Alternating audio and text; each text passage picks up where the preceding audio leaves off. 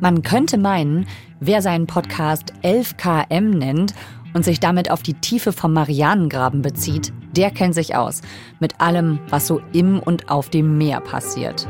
Aber weit gefehlt. Was wir uns nicht vorstellen konnten, unter welchen Umständen Menschen auf Fischereischiffen arbeiten und wie sie ausgebeutet werden. Berapa hari seminggu? Ein Jahr lang hat er jeden Tag gearbeitet. Wie kann es sein, dass ein Fischer auf einem Schiff unter deutscher Flagge ein Jahr lang arbeitet, ohne Wochenenden, ohne Urlaub? Gemeinsam mit NDR-Journalist Nils Naber gehen wir heute auf Geschichtenfang an der irischen Küste. Im Netz Geschichten über Ausbeutung, Beifang, Ahnungslosigkeit und Verantwortungsdiffusion bei den Verantwortlichen. Ihr hört FKM, der Tagesschau-Podcast. Mein Name ist Viktoria Michalzack und heute ist Donnerstag, der 1. Juni. Diese Geschichte, die beginnt an der irischen Küste. Kannst du uns mal beschreiben, wie es da aussieht, wo wir da sind? Ah, die irische Küste ist sehr rau. Als wir da waren, war das sehr diesiges Wetter. Die, die, Wolken hingen tief, quasi die Berge sind in den Wolken verschwunden. Es war grau, regnerisch, wie man sich das so vorstellt. Wir sind dann weit rausgefahren in den Westen. Ähm, da kommt ganz am Ende ein Städtchen, wo ganz viele Fischerboote am Wasser liegen und eben auch ständig Fischerboote von allen möglichen Nationen anlanden und den Fisch abliefern.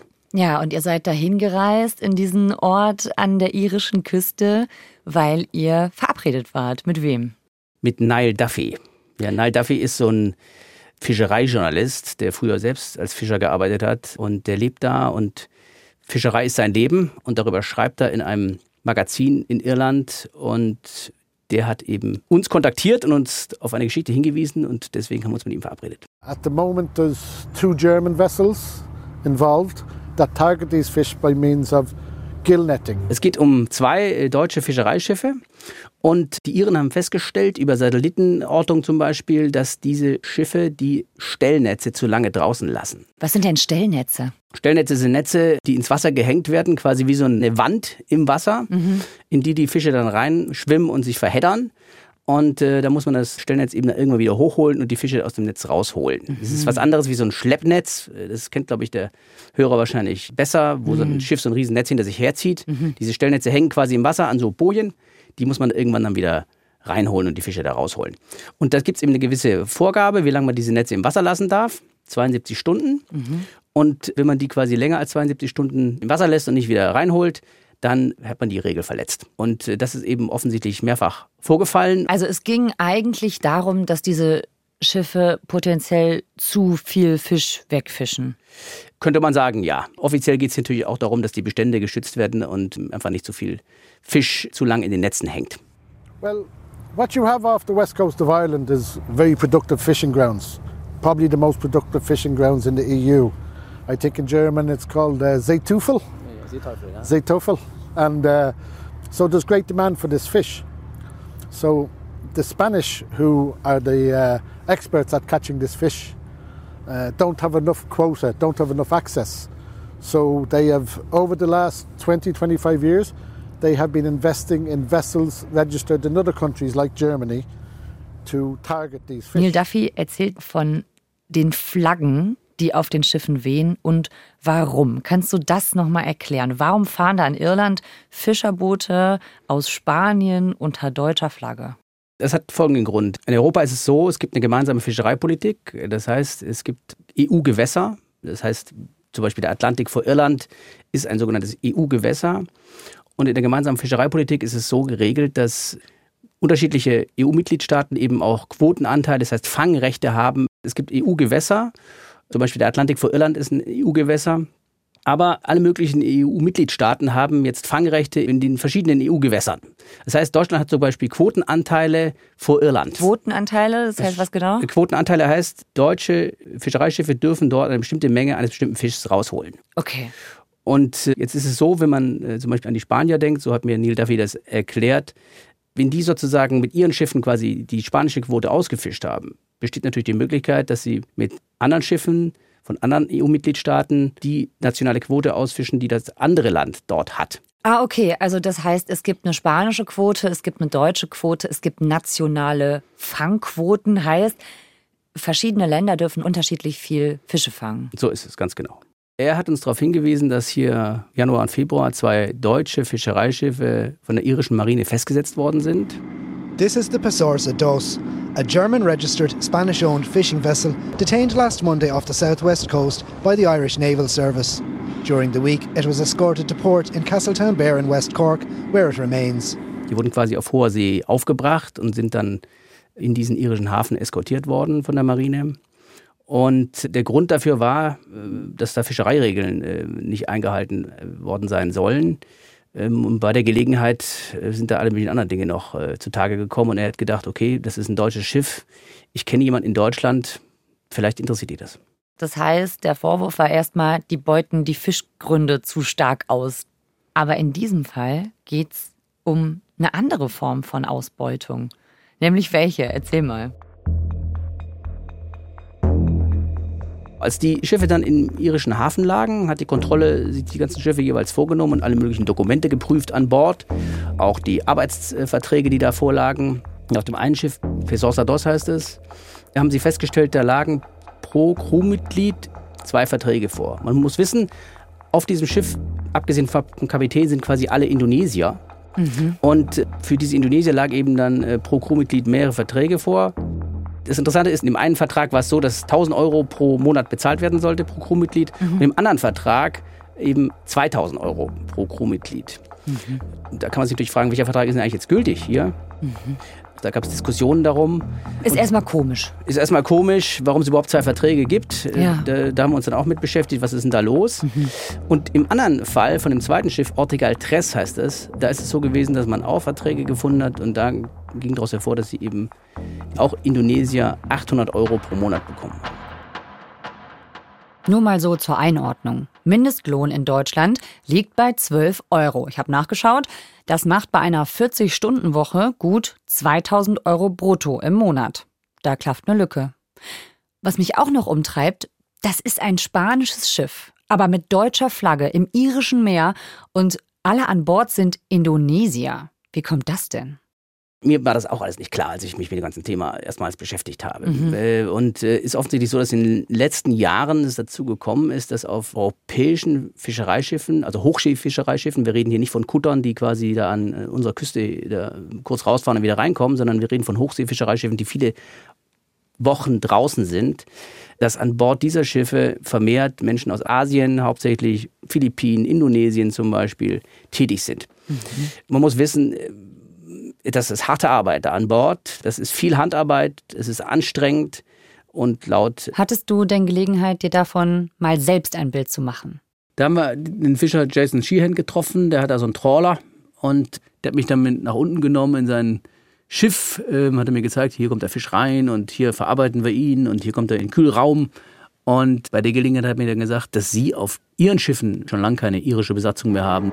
Uh, we don't have Irish crews anymore. We don't have even European crews. Uh, we, you know, we have a lot of guys uh, from Indonesia, Philippines, uh, Egypt. Uh, that's probably the biggest change. How do you get your crew uh, from, from Egypt, Indonesia, Philippines here? Uh, we were working with an agency. Uh, we were working with an agency, but uh, no, it's, it's word of mouth, really. Friends, you know, they ask their friends, you know, if you nicht mal eine europäische Besatzung, hat er gesagt, sondern im Grunde kommen die Arbeitskräfte aus Indonesien, Philippinen, Ägypten, hat er gesagt, und ohne die könnten sie gar nicht mehr arbeiten. Uns wurde erzählt, dass auf den Schiffen ein Work-Regime, also ein Arbeitsablauf stattfindet nach folgendem System, nämlich zwölf Stunden Arbeit, sechs Stunden Pause. In diesen sechs Stunden Pausen ist Schlafen inklusive. Und dann geht es wieder los, zwölf Stunden Arbeit, sechs Stunden Pause. Und so geht es nonstop. Feiertage sind jetzt da eher selten, sage ich mal. Eigentlich kommen die nicht vor. So wurde uns von den Indonesiern beschrieben.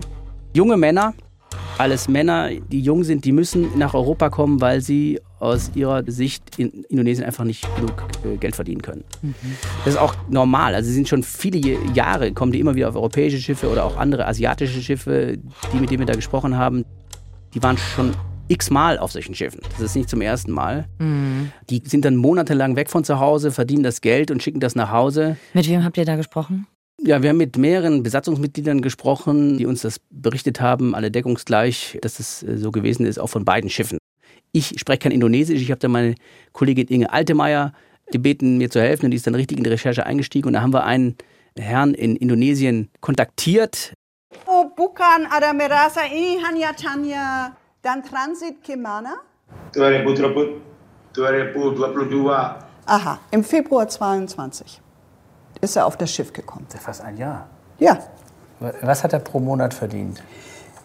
Berapa gaji kamu dapat untuk satu bulan? 800 Euro. Das Gespräch, ihr hört es, lief auf Indonesisch. Mir liegt hier die Übersetzung vor. Die Journalistin Inge Altemeyer fragt, der indonesische Fischer antwortet. Der hat auch ziemlich Angst, dass ihm was passiert, wenn er sich jetzt hier kritisch äußert. Deswegen mussten wir ihn auch unkenntlich machen. Er hat uns berichtet, dass er 800 Euro pro Monat bekommen hat auf dem Schiff Ortegal Tres.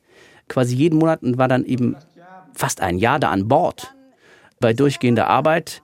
Äh, Er sagt, Freizeit hätte er eigentlich kaum gehabt. Berapa hari seminggu? Satu tahun. Ein Jahr lang hat er jeden Tag gearbeitet. Fast ein Jahr war der an Bord. Ja, Durchgängig. genau.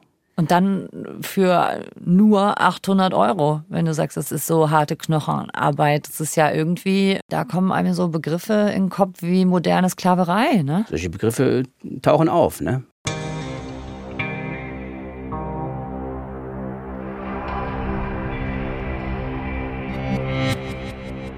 Aber wenn die auf einem Schiff mit deutscher Flagge arbeiten, weil für das Schiff dann deutsches Recht gilt quasi mit der Fangquote, gilt dann da nicht auch deutsches Recht für die, die da arbeiten? Klar, für die gilt deutsches Recht.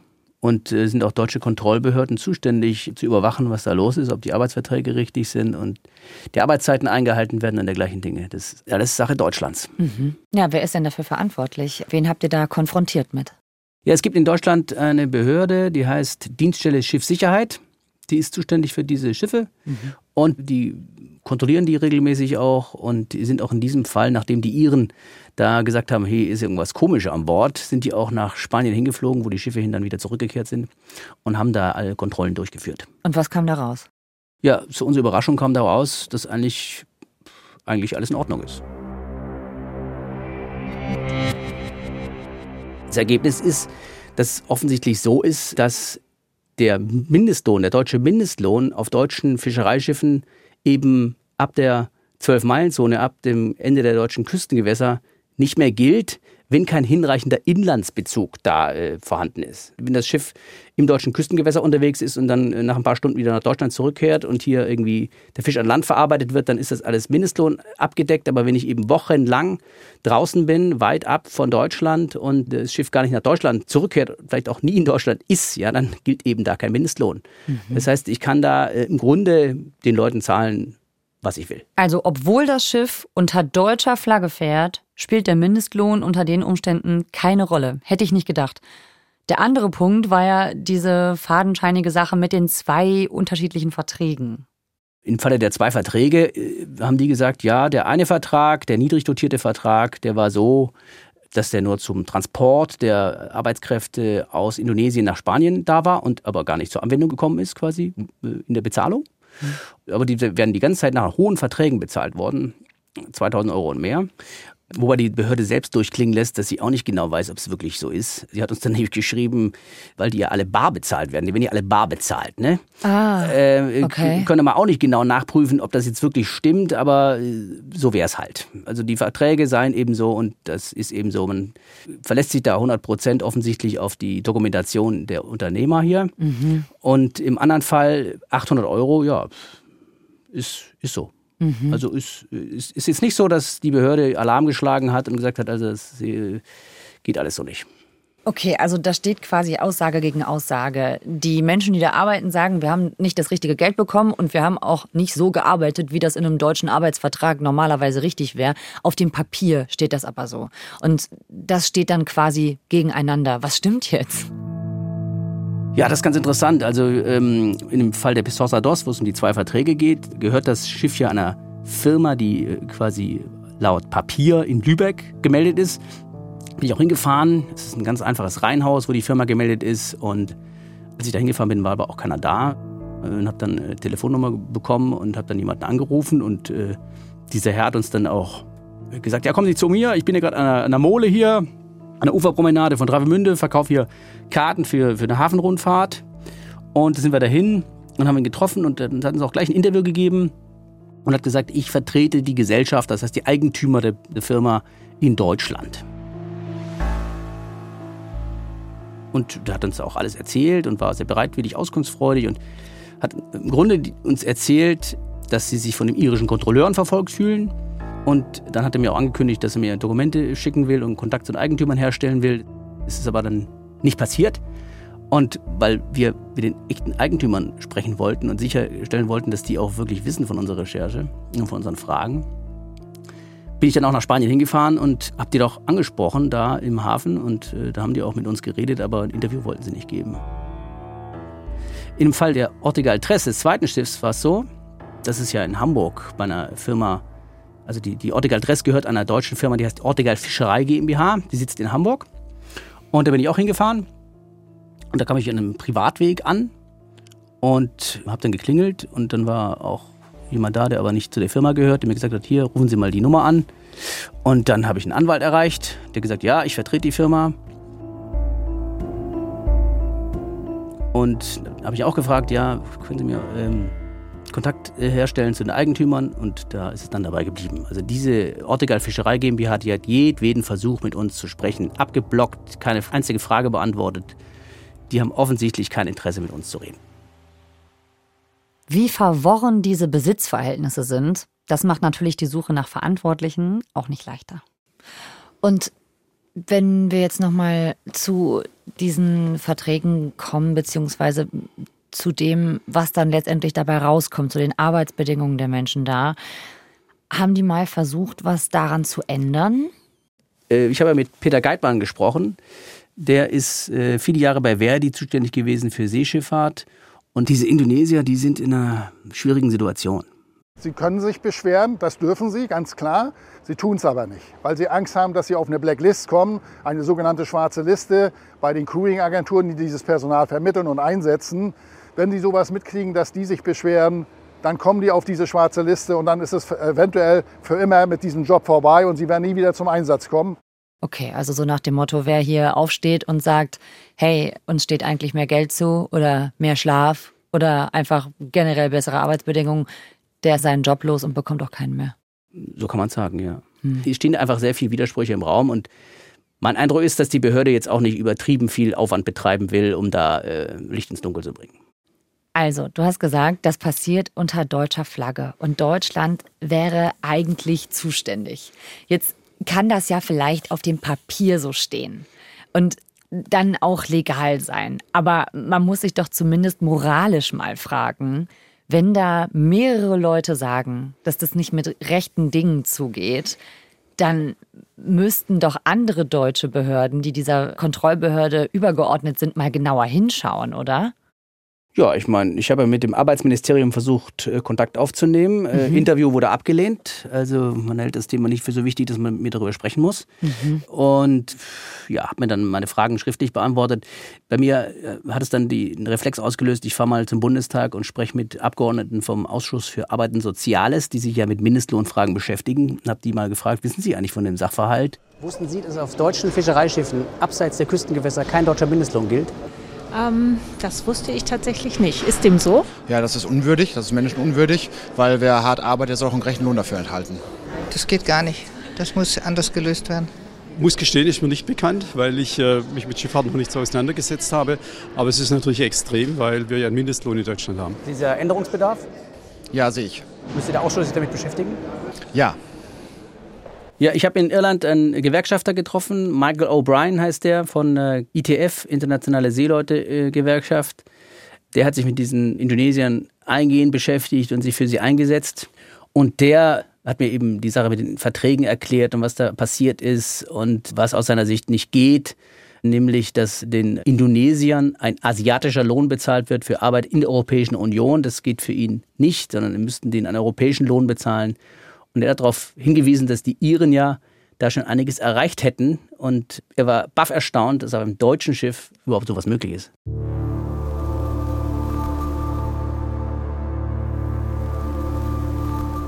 Was mir zu der Geschichte einfällt, ist, dass wir Deutsche ja immer auf der Welt unterwegs sind mit moralischen Zeigefinger und äh, glauben, wir machen alles besonders gut und sind moralisch auch ganz besonders sauber unterwegs. Und zu wiederholten Male wird einfach hier deutlich, es gibt ja auch andere Beispiele, dass wir einfach bei ganz einfachen Dingen halt nicht vorbildlich sind. Also Mhm. wir sind da einfach keine Vorbilder. Es macht einen doch schon irgendwo betroffen. Weißt du, was geworden ist aus den Indonesiern, mit denen ihr gesprochen hattet? Sind die immer noch in diesem Gewerbe tätig? Gehen die wieder auf ein Schiff oder sind da vielleicht wieder? Also von einem weiß ich, dass er gerade wieder an Bord irgendwo ist, das wissen wir aber nicht wo. Wir wissen von einem dieser beiden Fischereischiffe, dass es wieder unterwegs ist. Und dann sieht man ja, dass das Schiff wieder auf Fischfang ist. Und uns haben Nachrichten erreicht, dass wieder eine indonesische Crew an Bord sein soll, die wieder 800 Euro pro Monat bekommen soll, pro Kopf. Vielen Dank, dass du uns davon erzählt hast, Nils. Ich bedanke mich auch. Bis dann. Tschüss. Tschüss.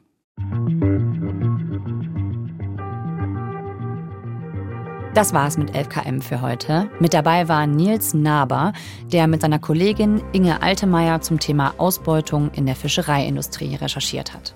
Ihren Panorama 3-Film zu der Recherche findet ihr in der ARD-Mediathek oder unter ndr.de. Wir haben euch das auch noch in den Shownotes verlinkt. 11KM findet ihr natürlich in der ARD-Audiothek und überall dort, wo ihr eure anderen Lieblingspodcasts hört.